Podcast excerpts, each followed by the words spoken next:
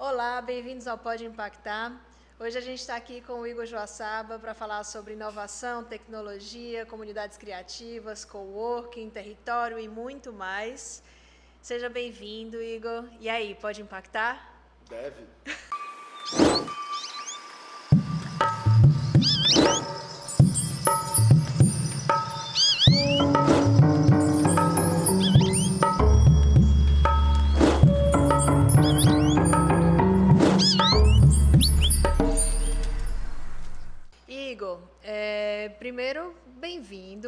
obrigado por ter aceito o nosso convite.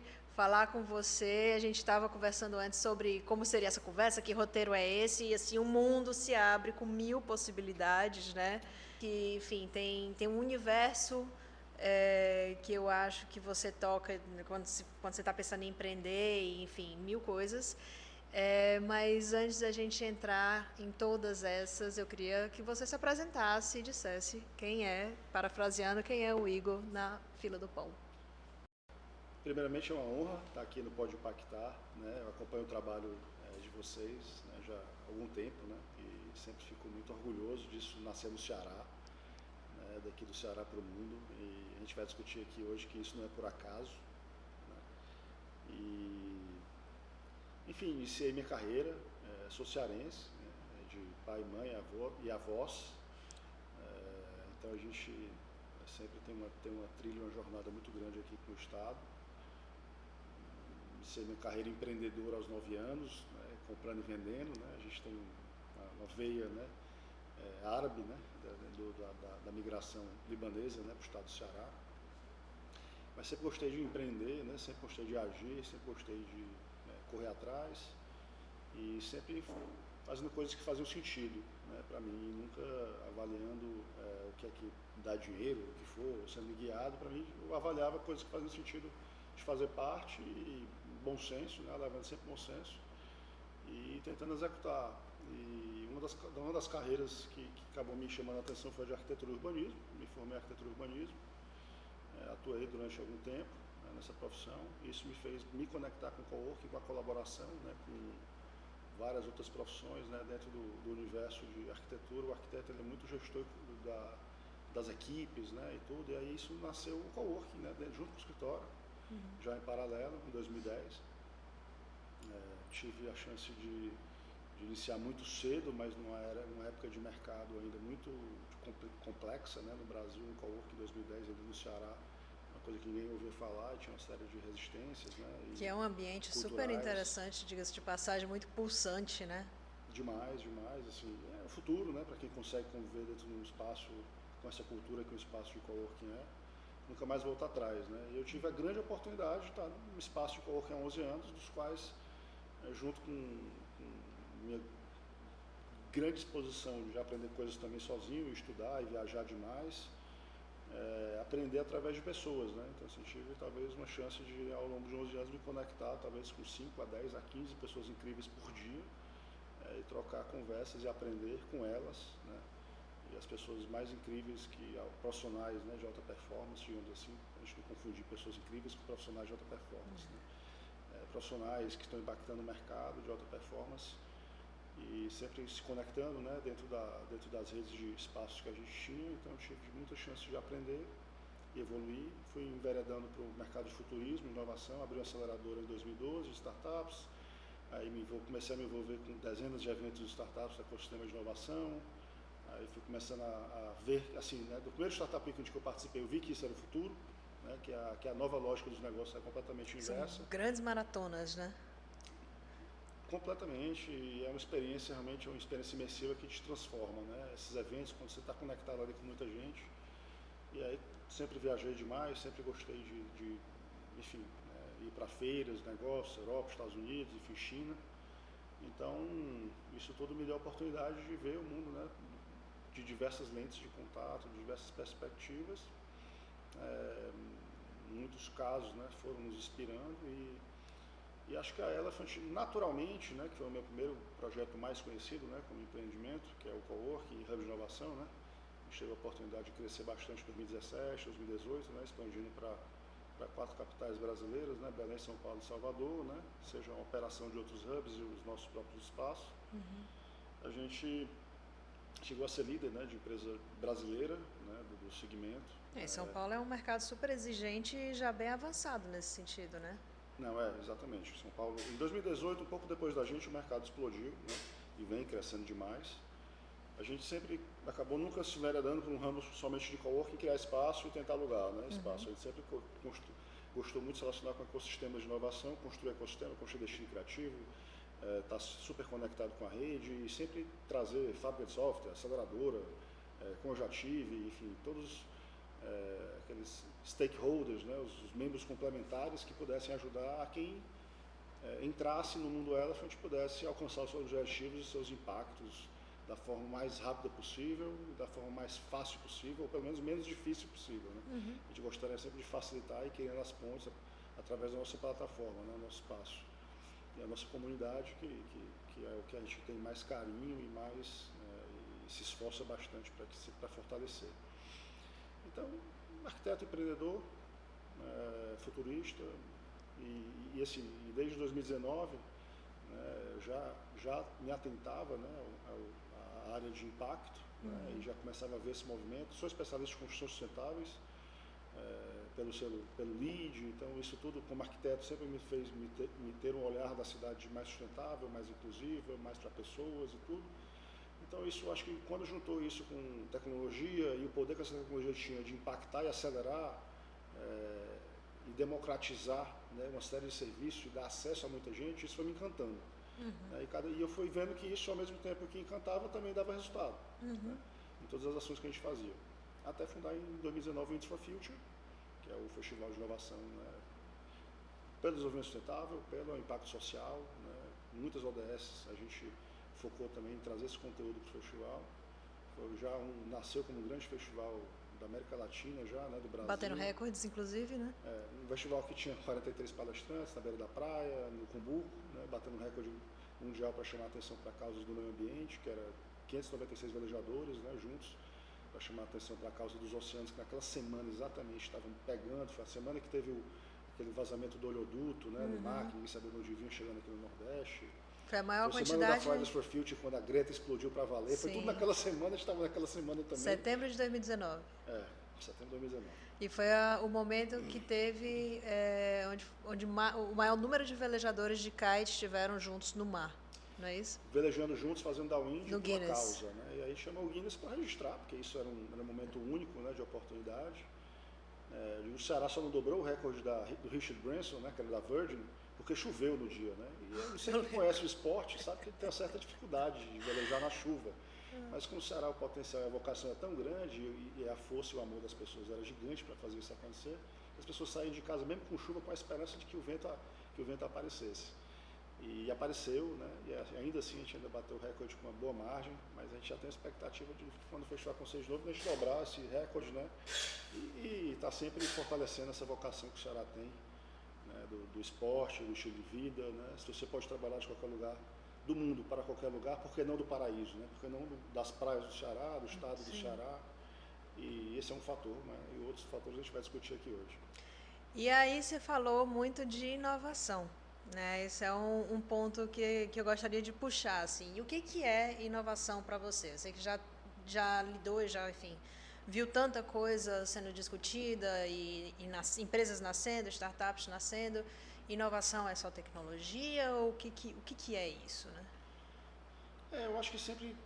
É, é, é, é nunca é fácil responder porque não tem uma pergunta, não tem uma resposta, uma frase simples. Né? Para alguns sim, para outros não. Para mim não tem. Né? Eu gosto sempre de falar que existe inovação em diversas esferas. Né? Dentro da sua casa, dentro da sua vida, coisa que você não fazia de um jeito e agora está fazendo para você mesmo, para a sua cidade, para o seu país e para o mundo. Né?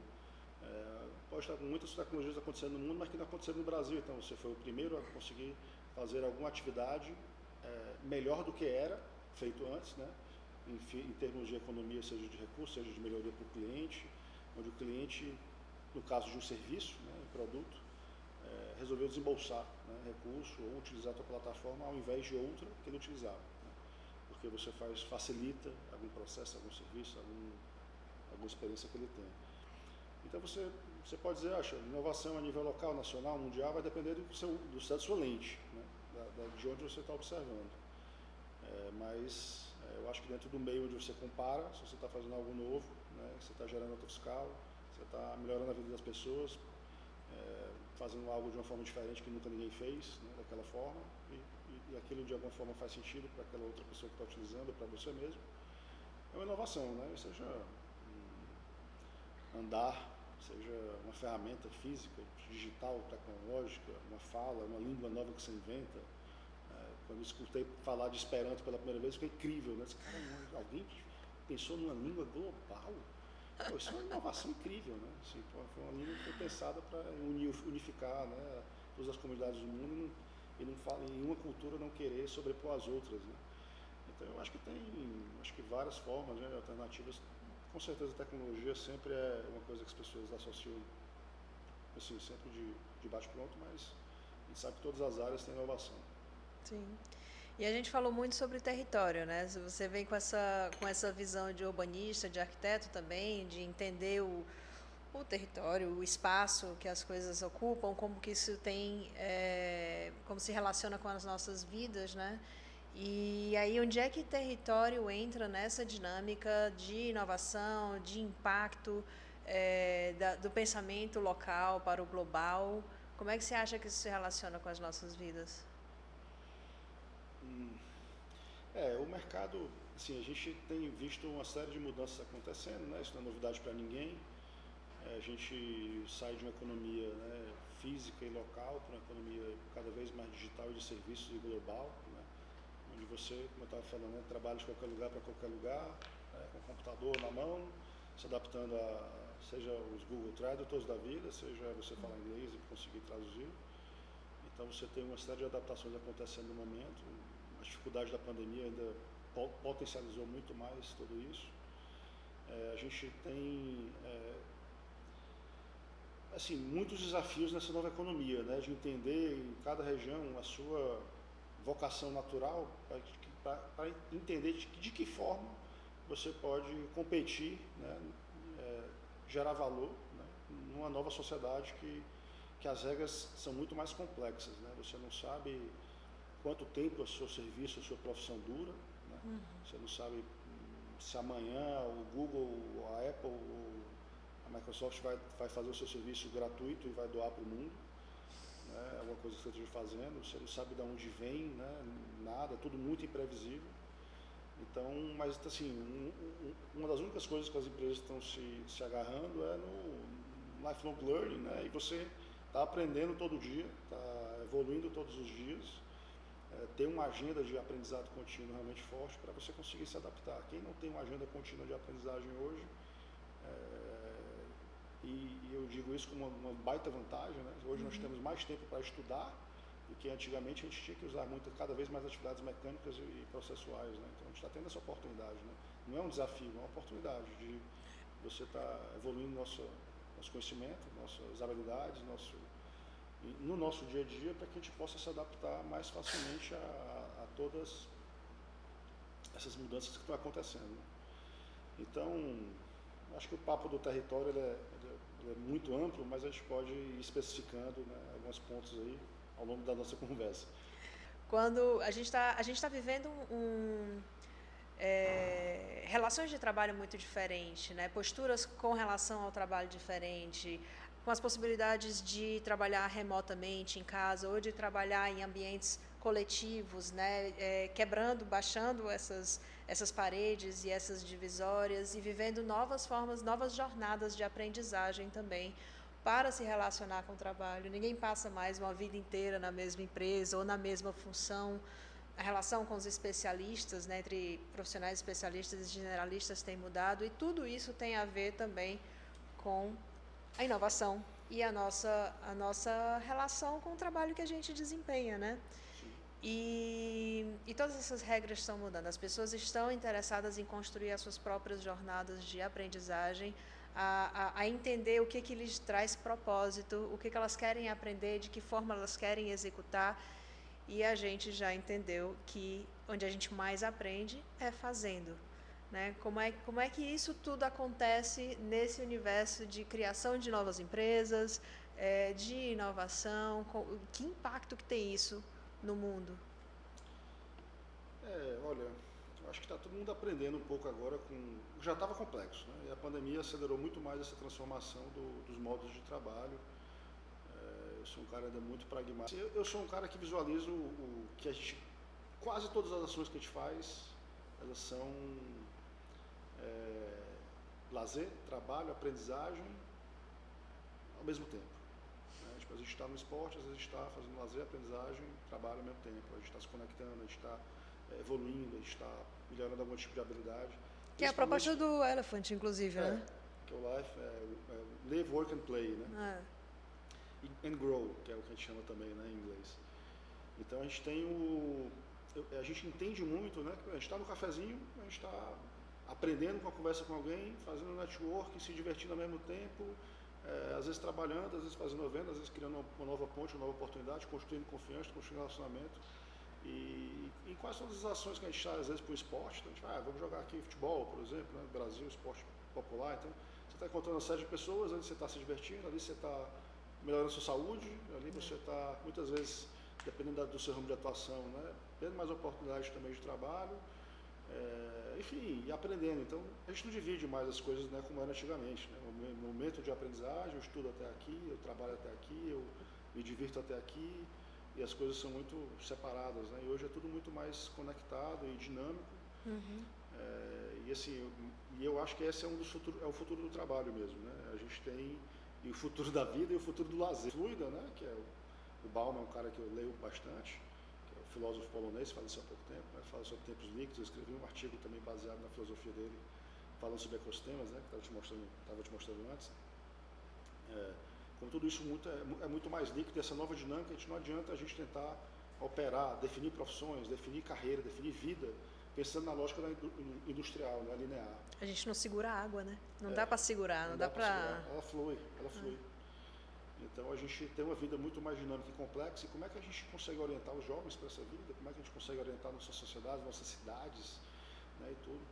É, eu sou um cara que sempre falo que assim, é, no trabalho, né, vamos entrar nessa história da, da, do território da geografia. Né, eu estava discutindo isso ontem com o pessoal da prefeitura aqui de Fortaleza. Ah, medidas, como é que a gente pode ajudar o jovem a, a desenvolver, capacitar e tal, não sei o quê. A gente olha, as cidades hoje estão competindo por cérebros, né? No mercado de trabalho. É, isso não é só não é uma questão financeira, é uma questão de estilo de vida que a gente tem que vender é, para atrair. E, e, a coisa é muito mais fluida, né? Assim, as pessoas estão se formando, estão viajando, a gente está perdendo talento, o Ceará perde muitos talentos, por exemplo, no mundo. Eu falo, olha galera, assim, perder talentos não é de todo mal, a gente está tendo chances de que os cearenses possam ir para lá. A espécie é uma só, o mundo é um só, né? somos um. Então, se, se daquele, daquela cidade ele pode estar sendo mais produtivo para o mundo, pode estar aprendendo mais, pode estar se desenvolvendo mais, e até ajudando a sua cidade natal de onde ele estiver, ótimo, entendeu? E, e, tem uma hora que ele retorna para a casa dele, né? É, o amor é assim dado, que a gente se conecta, né? Tal, aqui, etc. Quando ele volta, ele consegue é, construir né, muito mais coisas, muito mais rápido e, e conectando com pontos internacionais. Tudo. Né? Você falou dessa, das cidades querendo ser hubs de atração, de, de serem destinos para as pessoas, tanta gente é, poder, enfim, que as pessoas tenham a liberdade de circular, de sair daqui viver outros cantos, mas também da gente atrair pessoas para cá e, e fomentar essas comunidades. Né? Como é que a gente pode fazer isso é, como cidade ou como comunidade criativa mesmo né? e, e empreendedora? É, eu gosto muito, assim, eu acho que toda cultura, né, cada vez mais a gente vai precisar é, globalizar, abrir, se abrir mais. Né? Os ecossistemas fechados, né, se a gente comparar com a natureza, são ecossistemas que acabam morrendo. Então, os ecossistemas conectados são ecossistemas que sobrevivem mais. Então, a gente precisa se conectar mais globalmente, né? É, como o Brasil, inclusive, né? a gente ainda fala muito pouco inglês, a gente tem muita pouca população ainda global aqui, percentualmente, né, a diversos outros países. É, os problemas são muito profundos, passam desde a segurança, né, desde a cultura, de como a gente recebe essas pessoas. É, e quanto mais pessoas, as pessoas são as novas cidades. Né, eu faço muita comparação das cidades são as pessoas. Então, se o cearense sai daqui e vai para outro lugar do mundo, é uma filial do Ceará lá, é um pedaço do Ceará lá. É, então nós estamos, se temos cearense em Nova York, Londres, então assim, estamos expandindo aqui nossa, nossa, nossa cultura, nossa A gente está se descentralizando, é, né? Estamos centralizando para dominar o mundo, né? é, mas é, tirando a brincadeira, né? Para muitos não é brincadeira, mas para alguns, né? A gente a gente, as, as, pessoas são esses pontos de conexão, são as cidades, né? cada um com o seu universo, cada um com a sua história. Né? A geografia ela vai ficando cada vez menos relevante, sim como é que ela influencia a cultura daquelas pessoas que estão ali ao redor. É, então, mas sem dúvida a resposta né, para a tua pergunta, que não é uma resposta simples, eu acho que não tem uma resposta clara, mas passa pela, pela cultura e pela, pela educação. Né? A gente construir uma educação que o jovem esteja mais preparado para entender de de emoções, entender da sua, desenvolver habilidades, desenvolver aprendizado, desenvolver como é que ele aprende sozinho, né? criatividade, imaginação, curiosidade e menos tempo tentando decorar a tabela periódica, né? É, ou algumas fórmulas básicas. Alguns exercícios são importantes, né? claro, para você exercitar, mas eu acho que a gente tem que pegar os nossos jovens e realmente dar uma chacoalhada grande na metodologia educacional do Brasil como um todo, uhum. é, para ensinar seres humanos, né? ensinar seres humanos a serem seres humanos. Desenvolver a, a criatividade. A gente, a gente, não tem cidadania, a gente não tem é, senso de colaboração, senso de união, de comunidade. Né? A gente tem uma série de desafios no Brasil ainda culturais a serem combatidos. Mas é isso, né? ensinar o ser humano a ser ser humano, a se conectar com a natureza, a cuidar do mundo. Né? Uhum. A gente talvez vive uma geração, a gente, como o Brasil, né? país onde a tecnologia não é tão bem desenvolvida, a gente tem um risco muito grande nos próximos 10 a 20 anos ter de 40% a 50% dos empregos substituídos por máquinas e por softwares. Os países, digamos assim, dito terceiro mundo, né, tradicionalmente, eles passam por esse índice né, de risco, enquanto países de primeiro mundo passam por índices de 10% a 15% de substituição. Então, país onde tem muito poucos especialistas, muito poucos cientistas, muito poucos tecnólogos, né, é, a gente tem um, realmente um risco altíssimo que as pessoas precisem realmente percam seus empregos e as suas funções profissionais na sociedade. Né? Uhum.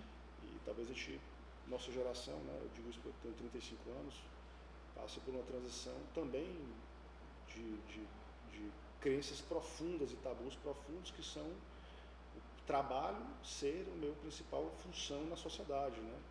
E se eu não tiver trabalho, eu não sou relevante. Mas, ah, mas está aqui a sua renda universal básica. Beleza, como o Ivo Harari fala, né? Mas aí você vai se tornar irrelevante. A pessoa quando se sentir irrelevante, que, beleza, talvez não seja um problema social, talvez a gente pague, talvez a gente construa é, formas dela se envolver, mas como é que ela vai se sentir nessa transição, né? Como a gente já vê a terceira pessoa das pessoas com mais de 50 anos, 60 anos, nos Estados Unidos, no Brasil, muitas vezes se sentindo desconectadas da sociedade, não se sentem mais úteis, se sentem irrelevantes a gente criou uma sociedade que dignifica né, quem tem muito dinheiro, quem faz muitas coisas, quem faz muitos projetos, quem está super envolvido. E a gente deixou de viver muito para si, né, para dentro, começou a viver muito para fora. Uhum. E a gente vai ter que ensinar as pessoas a viver, talvez, sem essa função de trabalho. Né? E aí é um baita desafio né, da humanidade, porque se a gente. Beleza, a gente pode trazer temas como renda universal básica, a gente pode trazer temas como os robôs, a gente pode trazer outros temas de envolvimento de comunidade, mas que vai basear minha vida se eu não precisar mais trabalhar? Né? Porque tinha uma, linha, tinha uma linha aqui, né? que era estudar, trabalhar, arrumar um emprego e tal, resolver, comprar uma casa, comprar um carro, formar, comprar um cachorro, formar uma família, fazer filhos, comprar um neto, uma casa de praia. E agora eu não sei mais, né? não sei mais, ninguém tem uma fórmula para mim. Né? Como é que eu vou criar a minha própria fórmula, né? minha, própria, minha própria fórmula de vida? E aí isso tudo se mistura no trabalho, tudo isso. É, graças a Deus, assim, talvez tudo isso seja melhor né, para a humanidade. Né, vai depender muito de quem controla toda essa tecnologia, né, todos, todos esses dados, né, todas essas informações, quem toma essas decisões, como é que essa sociedade vai se reorganizar. Mas, é, enfim.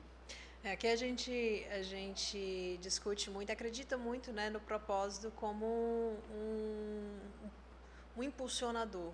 Né? E os negócios, a iniciativa privada, como o grande lugar, o grande espaço, a ferramenta que a gente pode usar para buscar a solução dos problemas, para desenvolver ideias, para agir. É um canal de ação, né? Muito possível e muito transformador. É, e eu eu acho interessante a tua perspectiva sobre como que a gente pode buscar resolver os problemas. Às vezes a gente está olhando tanto para as experiências de países como os Estados Unidos ou mesmo a Europa, né? países que têm é, toda uma dinâmica tão diferente pra, da, da nossa e, e, talvez a gente esteja deixando de olhar para as oportunidades, para as possibilidades que são características nossas, né? que são nossas daqui. É, como, é que, como é que você acha que a gente tem que lidar com a nossa realidade, com os problemas que a gente enfrenta, considerando nossa cultura e, e, e, todo esse potencial criativo que a gente ainda pode desenvolver, né? Então, sim, vamos tentar inchar um pouquinho para a gente ficar um pouco mais fácil as referências, né? A gente está falando de Ceará, né? por exemplo, quando a gente fala de Ceará, empreendedor ele resolve problema, né? ele, ele, tem que ser um cientista de problema e muitas vezes as, a, a, a, sociedade, né? o sistema costumava pra, jogar para a gente um, um, pacote de problemas, né? Médico, advogado, contador, administrador e tal. E as pessoas, às vezes, perderam, perderam às vezes, o olhar e a sensibilidade de olhar para diversos outros problemas que a sociedade tem e que não eram profissões que se encaixavam em uma caixinha, mas pode virar. Né? E aí vão nascendo uma série de novas profissões. Né? É, quando a gente está num ambiente, para a gente inovar, né, pra gente, como a gente está num ambiente como Brasil, né, que muitas das tecnologias primordialmente não nascem aqui e vêm para cá depois, importante que hoje, nesse mundo líquido e global de serviço e negócio, a gente entenda que tipos de problema nós somos melhores em conhecer daquele problema do que países mais avançados tecnologicamente do que a gente. Né? Uhum. E quando a gente fala de Brasil, e, eu, e a gente estava conversando do porquê do Somos Um, do porquê do Inns for Future, do porquê do Banco Palmas, né, do porquê de uma série de iniciativas que nascem aqui no Ceará e no Brasil para o mundo, ele é um laboratório gigantesco de problemas né, sociais, né, problemas ambientais. Né? É, nós temos talvez uma maior reserva do futuro, né, da saúde do planeta, que é a Amazônia. É, se eu digo que se fosse presidente, eu, eu faria um grande programa mundial de exploração científica da Amazônia. Né? Todo mundo fala, ah, a floresta vale mais em pé do que deitada. Né? É, já é uma fase, tem um jargão que está vindo de alguns políticos agora. Esse cara, beleza, mas dê a solução de como é que ela vale em pé, né? É, vamos vender CO2, vamos vender, vamos vender crédito de carbono né, para as empresas do mundo, beleza, uhum. pode ser. Vamos, vamos, vamos fazer com que a população mundial adote uma árvore, vamos adotar a Amazônia, vamos, vamos fazer um plano de assinatura da Amazônia, assine, faça, assine a nossa floresta e, e preserve e ajude a preservar. Vamos fazer, vamos botar, instalar centros de pesquisa e desenvolvimento para a gente pesquisar novas espécies, entender novos materiais, novas. É, enfim, substâncias que podem ajudar na cura de uma série de problemas do mundo, né? é, o que, é que a gente vai fazer? E como é que a gente vai rentabilizar isso? Né? Com certeza não é derrubando, a gente imagina que não é derrubando, porque isso não é sustentável. Né? É, o mundo está explorando, explorando, essa lógica da exploração do mundo faz com que a nossa espécie corra ser, ser exterminada. Né? A gente, talvez em 30, 50, 100 anos, a gente não esteja mais aqui. E aí a gente entra numa série de outras coisas. Mas voltando aqui, então é importante que a gente entenda o nosso contexto. A gente é especialista em laboratório de problemas sociais, de, desde de gênero, de todas as áreas, de água, de recursos, de energia. Então, se a gente pegar as ODS ali, a gente vai destrinchar uma, uma série de, de, de áreas de, de, atuação que a gente tem a oportunidade, como laboratório, como meio ambiente, de estar liderando a inovação do mundo. Né? Então, é, é, difícil a gente tentar inovar num, num aplicativo de transporte. Né? É, mas é mais fácil a gente inovar, talvez, em programas sociais, né, com uma região super degradada como o Banco Palmas, que inovou num sistema financeiro de criar um banco social que pudesse incentivar que as pessoas pudessem consumir no próprio bairro, né, no próprio ambiente. Então, assim, né, eu gosto muito de falar que o mundo está melhorando. Né? A gente, tirando o momento atual que está muito difícil enxergar isso, né? mas o, tem um livro né, que é Factfulness. Né, eu estava é pensando nele agora. Você é o livro do, que fala sobre é o mindfulness, né, como fatos, né, para fatos. Os gaps não são tão grandes assim, né? Quando a gente, é, a gente vê as... em, em, geral, nós estamos melhorando como sociedade. Eu não sei como é que a pandemia tem afetado aquelas pesquisas, né? Mas aqueles dados. Talvez jogue para baixo, mas eu acho que ela vai acelerar muitas ações positivas, né? A gente parou para pensar, né? O ser humano estava vivendo alienado, dia após dia, dia após dia, as empresas tiveram chance de parar para pensar em propósito, uhum. Passar como é que elas podem participar, né? De, de Pensar no próprio impacto positivo e negativo, né? Impacto positivo e negativo que ela estava causando, então revolucionar produtos, é, refletir, né? refletir sobre a sua participação na sociedade no mundo. Economia é, circular. Então eu acho que a gente tem um, um grande salto para a economia social, de impacto. A pandemia, sem sombra de dúvida, traz traz esse, essa aceleração, né, digamos assim. É, isso da gente ser um grande, tem um, um, potencial como laboratório enorme, porque a gente tem um mundo de problemas, né, dentro aqui, aqui no nosso quintal, no nosso território, é, para nós resolvermos. É, me faz pensar no que você agora está construindo na Praia de Iracema, né? identificando aquele como um, um território potencial para tantas coisas acontecerem, né, para a criatividade ser alimentada e para os empreendedores fazerem as suas histórias acontecerem, crescerem, irem para o mundo. É, eu queria te perguntar como é que o que é esse projeto, qual é a ideia que vocês estão desenvolvendo por lá, o que é que vai vir de bom? Olha, é, tomara que muito mais coisas boas do que eu estou pensando, mas a gente foi convidado pela prefeitura de Fortaleza, isso nasceu da prefeitura, né? É uma intenção de revitalização de uma área da cidade, onde o Davi Gomes, né, participou do Instituto Iracema e, e começou um trabalho muito legal, junto com, enfim, alguns governantes de Fortaleza. E a gente foi convidado para montar um espaço, um hub lá, né? E a gente enxergou o potencial de, de construir um distrito criativo, um bairro criativo, né? Que é esse bairro é, que a gente fala que é um bairro muito associado às vocações da nova geração, né? de viver, trabalhar, se divertir, tomar café, morar na praia, tudo no mesmo quadrilátero. E crescer. Né? É, e se desenvolver, e crescer e evoluir. E acho que a gente tem uma chance ali de ter uma vila, né? é, são uma, configuração urbana que tem um patrimônio histórico que todos os cearenses amam, construir uma vila criativa na beira da praia, né? um, enfim, conectada a toda a rede urbana, de, de, conexões que a cidade já existe, né? não é uma área isolada, uma área nova, retrofitar vários prédios históricos e legais. E a gente, assim, a gente tem o nosso projeto, que é um hub, né? um hub de inovação. Né? Ele, hoje, né, em termos de tamanho, é o maior hub privado do Norte-Nordeste, em projeto. Né? A gente tem o Hub Salvador, que a gente é por privado, que a gente é sócio lá em Salvador. Então, também foi, teve essa intenção de requalificação do bairro comércio. A gente foi aprendendo e entendendo essa situação de como os hubs de cérebros né, que atraíam pessoas, nova geração, criadores, inovadores, é, influenciavam numa cultura de um bairro. Né? E a gente foi vendo como a Elephant também podia ajudar a construir destinos criativos, né? em, participar desse movimento né? urbano, em ser é um espaço, com certeza a gente vai implementar um prédio lá, uhum. mas se conectar com toda, com toda a comunidade, com todo o seu entorno, é, se preocupando com todo o impacto na redondeza onde ela está. Né? A gente tem feito isso no Hub Cumbu, o nosso projeto também muito focado em impacto social, desenvolvimento sustentável, né?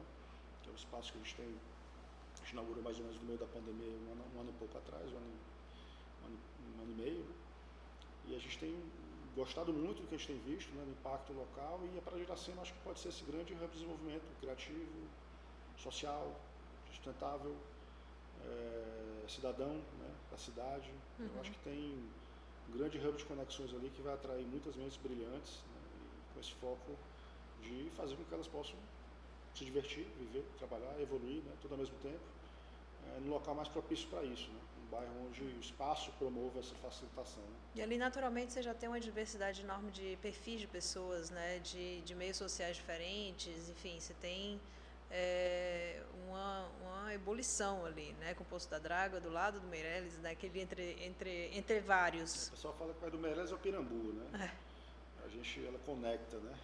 Todas as áreas da cidade de Fortaleza e tem várias comunidades, né? Que habitam também naquele lugar e do qual a gente está respeitando e tem dialogado para ver como é que a gente pode fazer isso da melhor forma. Vários, né? a gente não é o líder desse projeto, né? A gente é um participante, tem vários, vários outros equipamentos, Instituto Iracema ainda com a Paola, lá City Nova, outros secretários de Tecnologia e Inovação, movimentos, pessoas do movimento social né, da cidade, pessoal do, de restaurantes empreendedores locais, né? Uhum. Que estão nesse movimento pelo Hub, Hub Distrito Criativo de Iracema, né? que, é, que é atuando o distrito como um todo. Né? Eu acho que é aquela coisa de juntos a gente é mais forte e consegue gerar mais valor.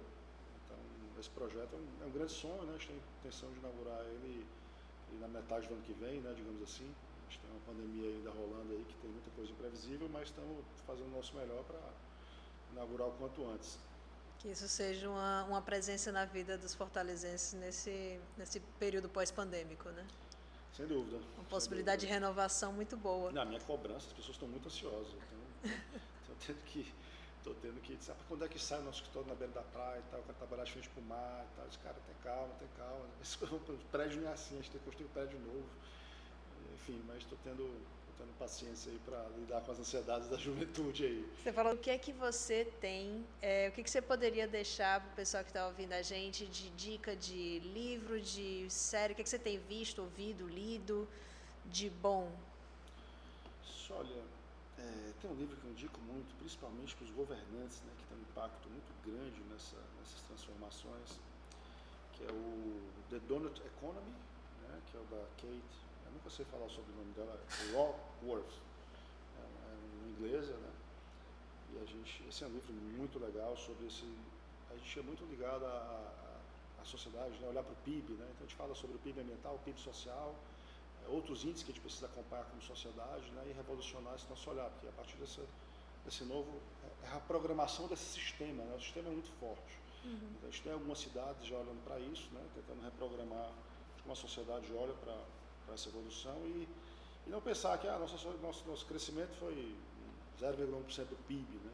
Poxa, isso é a nossa vida. Nossa vida é baseada no PIB, entendeu? Se a gente é feliz, se a gente é triste, se a gente está evoluindo, se a gente não está evoluindo como sociedade. Assim, acho que é, isso é muito pouco para mim. Né? Então, e eu acho que é muito pouco para muita gente. Né? Como você tem já países aí, incluindo índices de felicidade, né? como Butão, enfim, outros países também, que vão, que vão já tentando mudar essa ótica, né, essa lente desse olhar sobre a sociedade. Tem um podcast, o TED Climate, que é um uhum. TED focado em clima, que eu acho muito legal. E tem um Pode Impactar, né? que esse aí é o que a gente já está aqui dentro, que todo mundo já está ouvindo, que eu acho que com certeza o Xará tem essa vocação para estar tá liderando essa, essa, essas mudanças né, que estão tá acontecendo Sim. no mundo. Eu acho que a gente reúne é, uma série de de fatores né, ambientais, climáticos, sociais, históricos, é, como cultura e como meio ambiente, para que a gente possa ser um exemplo né, nessa transformação que tem acontecido no mundo. Né? Um dos líderes dessas mudanças. A gente está no pico dos trópicos aqui, seremos um dos mais impactados, temos um dos mais que tem a perder uhum. né, com as mudanças climáticas, as variações vão, vão ser muito mais fortes né, nas áreas próximas aos trópicos, próximos ao, Equador. Sim. Então acho que a gente é um é uma turma que vai estar com a corda né, no pescoço para se adaptar e conseguir fazer com que o mundo se adapte o mais rápido possível, criando soluções sensacionais para essa mudança. E sendo um bom ambiente para testar, né? Você vê aí o nosso cluster de energia renovável. Hidrogênio nosso, verde. É, de hidrogênio verde, de uma série de grandes empresários, investidores né, nessa área é, no Ceará, então não só locais, mas internacionais. Né? Igor, muito obrigada pela tua presença, pelos insights, pela pela visão futurista também e todas as discussões. Muito obrigada pelo teu tempo e por estar aqui conosco.